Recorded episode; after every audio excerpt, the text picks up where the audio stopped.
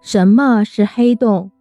几十年以前，科学家们根据爱因斯坦广义相对论的理论形容，预言了一种叫做黑洞的天体。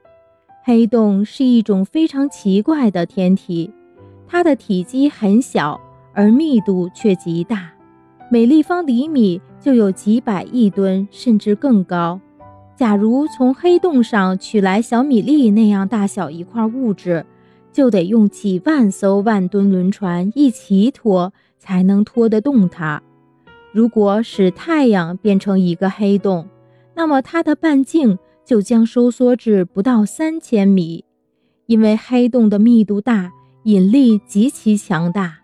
黑洞内部所有的物质，包括速度最快的光，都逃脱不掉它巨大的引力。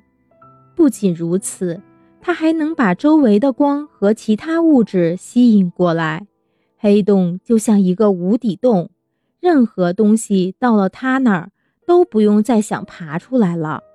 给它命名为黑洞是再形象不过了。